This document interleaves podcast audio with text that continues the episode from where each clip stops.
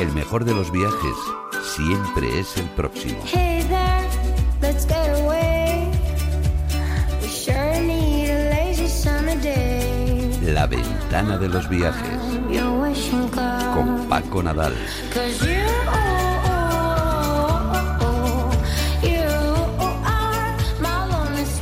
Aquí Paco Nadal, aquí un amigo, aquí una maleta, ¿no? Eh, te vas ya a Nueva Zelanda, Paco, ¿qué tal? Buenas tardes. Aquí estoy yo y mi maleta. Otros son ellos y sus circunstancias. Yo soy yo y mi maleta que siempre me acompaña. Pues me voy de aquí corriendo, corriendo, que si no pierdo el vuelo porque salgo para Nueva Zelanda ya mismo. ¿Y con esta maleta tienes para cuántos días vas a estar? Eh, voy a estar 20 días por allí.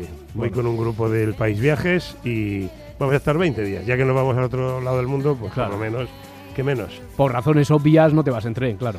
No, no.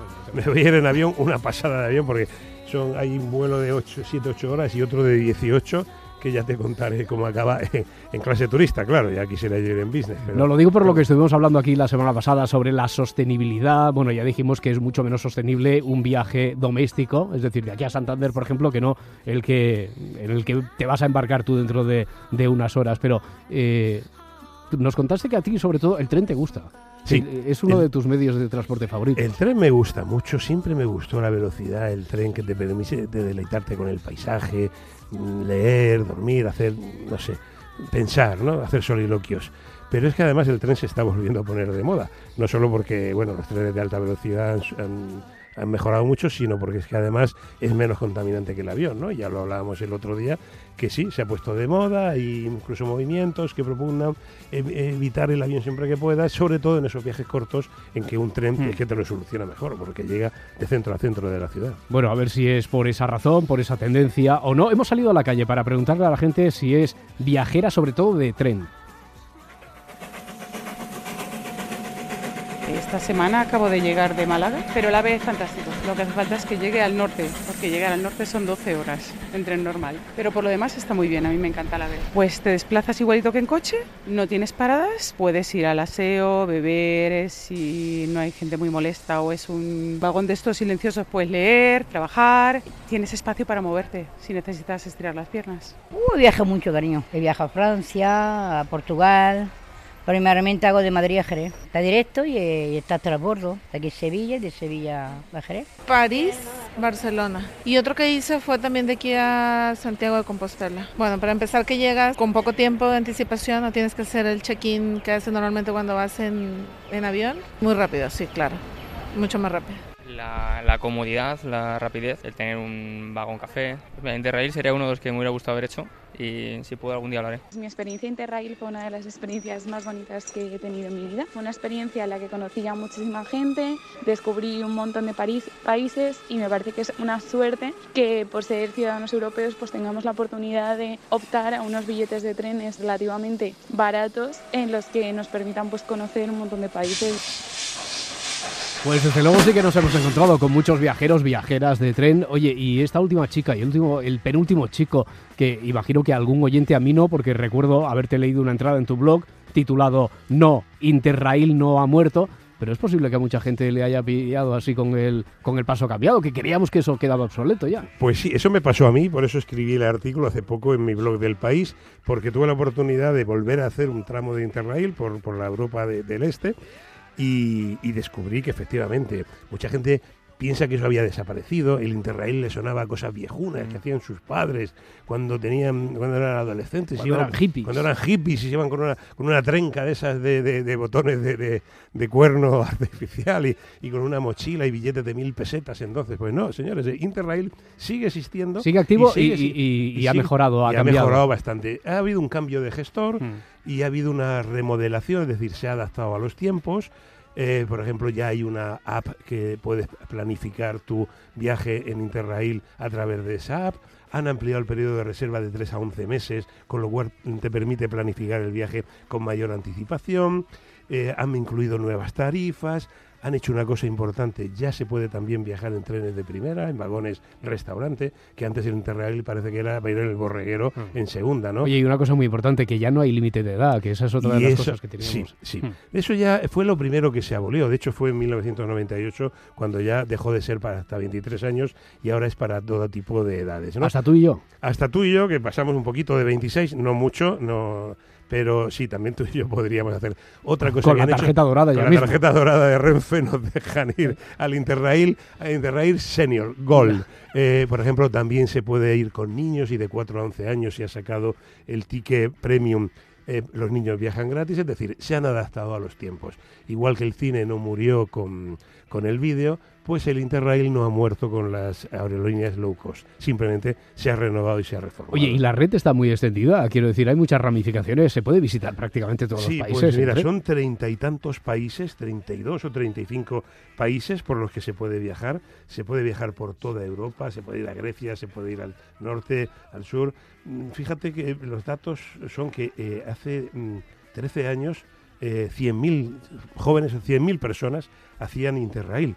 Y en eh, este año pasado, el 2018, han sido 300.000 los pases que se han vendido de Interrail. Es decir, se ha triplicado, vuelve a haber una demanda del Interrail y, sobre todo ya lo han hecho, digamos, menos hippie, menos mochilero. También puedes ir en un vagón restaurante de un tren de primera, cenando tan tranquilamente, puedes reservar en esos vagones, puedes hacerlo con más antelación, puedes planificarlo a través de una app. Ya sabes que hoy en día algo que no esté en el teléfono móvil no existe. Bueno, pues Interrail también está en el teléfono móvil. Existe.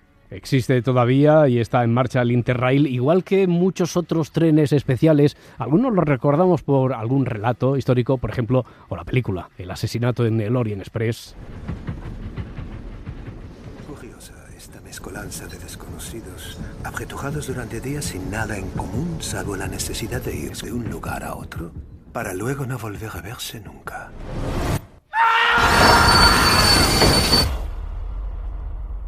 Sin asesinatos, imagino, pero este es otro de los que continúa estando ahora mismo eh, en vigencia, ¿no? El Sí, sí. Express, igual que Sí, muchos, el Transiberiano o el African Explorer. A ver, empecemos por este, por el Orient Express. Pues mira, el Orient Express sigue existiendo.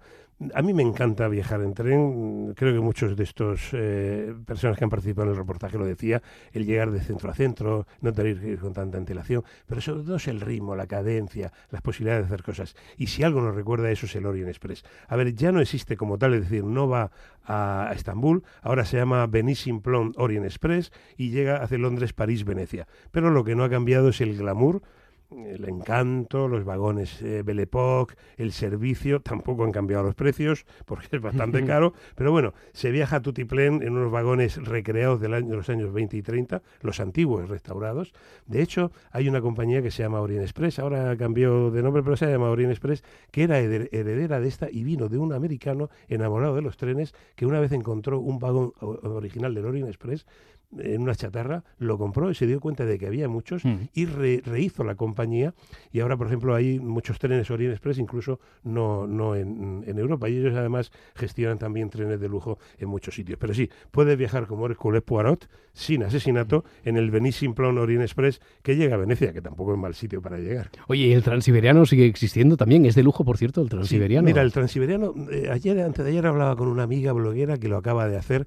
Transiberiano es un mito, porque realmente no hay un tren que haga Madrid, eh, Moscú, Vladivostok. Son una serie de trenes que vas cogiendo, trenes Mm. de línea, ¿no? Es la ruta del Transiberiano. Es la ruta más que del el. Transiberiano. Como el Camino de Santiago no hay un solo camino, Ya, ya, sino ya. que son muchos, ¿no? Pero sí ha habido empresas que han montado un Transiberiano de lujo. Este, por ejemplo, que yo tuve la suerte de hacer un tramo, se llama Transiberiano Zarengol y pasa por Rusia, Mongolia, China. Se tardan 16 días en ir de Moscú a Pekín, pasa por el lago, por Ulan Bator, por el lago Baikal, por Irkutsk, atraviesa todo, toda Siberia, Caterimburgo, Kazán, bueno, es una maravilla.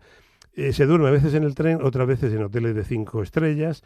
El precio, pues entre 5 y 14 mil euros la cabina, pero bueno, incluye todas las eh, pensión completa, faltaría Ah, más, bien, bien, bien. excursiones y los maleteros en cada estación. Por ese precio, si no te lo incluyen, sería para matarlo, ¿no? La verdad que estos trenes de lujo recuperados, pues son una delicia, pero es verdad que es un lujo caro y hay, y hay que pagarlo. Bueno, en realidad no nos hemos movido del todo de, Europa o estamos pivotando sobre Europa. Pero a ver, ¿alguna duda que nos llega también a través de las redes sociales? ¿En África hay algún tren de estas características? Sí, mira, esta misma compañía eh, tiene un tren de lujo que se llama el African Explorer. Y yo, yo ese no, lo, he- no me he montado, lo he visto pasar, ya quisiera. He viajado por África bastante, eh, formas más, bastante polvorientas. ¿Y qué recorre? Pero este va de Ciudad del Cabo, va, eh, lo hace seis veces al año solamente, tres en cada sentido. Va de Ciudad del Cabo a Windhoek, la capital de Namibia. Eh, también es un tren de lujo, dura 15 días, seis se duermen en lodge de lujo, eh, porque pasas por todos los parques nacionales, el Chove, Sabuti, en fin, lo que sería hacer un safari pero desde tren. Y vas en, cabinas de lujo, eh, son eh, ocho cabinas en cada tren, mm, pensión completa con champán y caviar, todo el que quieras, y puedes hacer Ciudad del Cabo Vindu, Vindu Ciudad del Cabo, viendo África de una manera fantástica. Este tren pasa por un lugar mítico, quien haya estado allí sabe a qué me refiero, es el puente que construyó Cecil Rhodes en 1905 para construir precisamente esta vía férrea que ahora aprovecha y pasa por al lado- por encima de las cataratas Victoria. Por el, por el, es el puente que hay al lado de las cataratas Victoria, donde se hace puenting ahora mismo y donde hay un hotel de lujo también, que se construyó para este ferrocarril, lo hizo Cecil Rhodes, y bueno, pues pasa por ahí, para que quien haya estado en esa zona se imagine lo que se ve desde ese tren, el African Explorer. Hay muchos más en otros rincones del mundo, como en Perú, como en Alaska, otros días. Otro día nos detenemos en ellos. Ahora vamos a abrir el consultorio. أصوات كتير حلوة لكن دماغ ما فيش بيغنوا يطربوا لكن معاني ما تلاقيش Escuchamos vuestras notas de voz que llegan al teléfono de WhatsApp 638-865-580, 638-865-580. Escuchamos a Paloma, que quiere ir a Egipto y lo que le preocupa sobre todo tiene que ver con la seguridad. Ah, buenas tardes, eh, soy Paloma. Eh, eh, bueno, eh, mi pregunta es más que nada porque he leído la página de Asuntos Exteriores y, y el, riesgo de atentados es muy alto, pero yo veo que va mucha gente a Egipto. El viaje pues sería eh, Luxor, los templos de Karnak, el Valle de los Reyes, los colosos de Nemón y el templo de Medinet eh, después el crucero por el Nilo, eh, Edfu y Comombo, el templo de Philae y Abu Simbel, Asuán y el Cairo y las pirámides de Gizak, Dasur y Saqqara. De acuerdo, buenas tardes. Bueno, tiene que tener Bueno. algún tipo de precaución especial por la seguridad, estaba preocupada Paloma. Paloma, mira, leer la web del Ministerio de Asuntos Exteriores acojona más que ver de seguido toda la saga de Viernes 13. Eh, o sea, eh, es un terror. Tú lees Más eso que los y- efectos secundarios de un Sí, prospecto. Sí, sí, vamos. eh, eh, tú lees eso y no viajas, no sales de tu casa, ¿no? Me imagino que tienen que ser muy precavidos, tener, pero creo que a veces se pasa. Es verdad, Egipto pues ha habido problemas, ha habido atentados, también los ha habido en París, en Bruselas, en Barcelona, y con ese criterio no viajaríamos, no saldríamos de nuestra casa. Yo te recomendaría no dejar de ir a Egipto, que es un país que tiene un riesgo, sí, efectivamente, pero ya te digo, en Europa no estamos exentos de ese riesgo y no por eso dejamos de vivir aquí. Y el itinerario que vas a hacer, pues es completísimo. Vas a disfrutar mucho, vas a ver un país fascinante, vas a ver las pirámides de, de, Giza, que es un espectáculo, y un, y un crucero por el Nilo va a ser inolvidable. Yo no dejaría de ir por eso. Ya te digo que esa web es que da mucho miedo. He dicho antes que las consultas las escuchamos con vuestras notas de voz en el teléfono de WhatsApp. Bueno, sí, puede ser el WhatsApp del teléfono, da igual, 638-865-580. Esto que suena nos lleva al destino que está en mente ahora mismo de Miguel, a Brasil. Hola, muy buenas. A mí me gustaría saber eh, recomendaciones sobre Brasil, más en concreto sobre eh, la ciudad de Sao Paulo, porque eh, dentro de unos meses voy a ir ahí pues 10, 12 días a esa zona. Entonces sobre Sao Paulo pues me gustaría saber zonas de naturaleza cercanas que estén chulas y sean interesantes de visitar.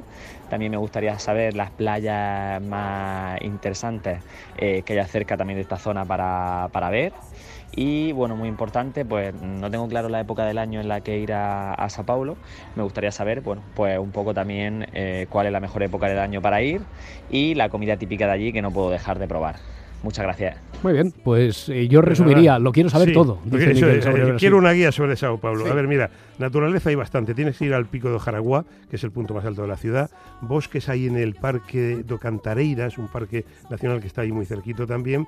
Y a la represa de Guarapiranga. Son tres zonas muy cercanas a Sao Paulo donde puedes ver buena naturaleza. Preguntabas playas, playas. Recuerdo allí cerca de, de Sao Paulo están las de Ubatuba y las de Ilabella. Ilabella a ver, no, cerca, dos, tres horas en coche.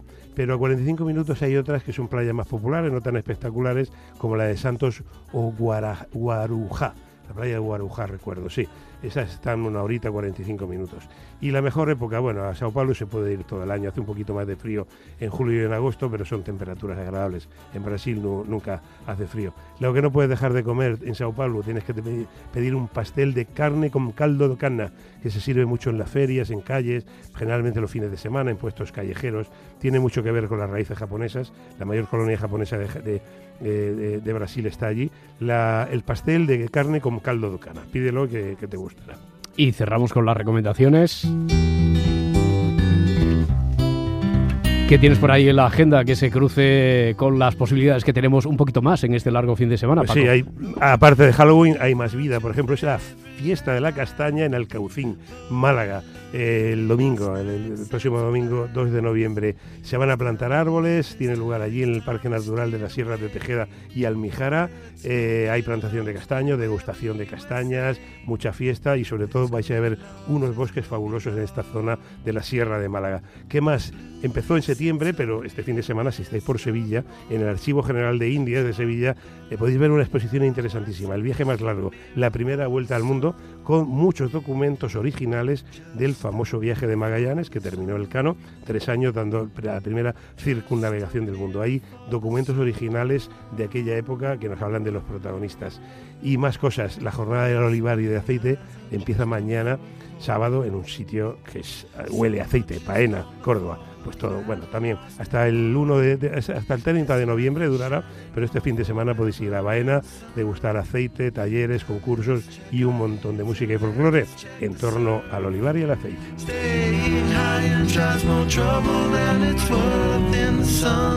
Una semana más hemos viajado con Paco Nadal. Buen viaje, Paco, que se va ahora a Nueva Nos Zelanda. hablamos desde Nueva Zelanda. Muy bien. Sí, inshallah. Y a ustedes les esperamos por aquí el lunes, mismo sitio, misma hora, que sean felices. Adiós.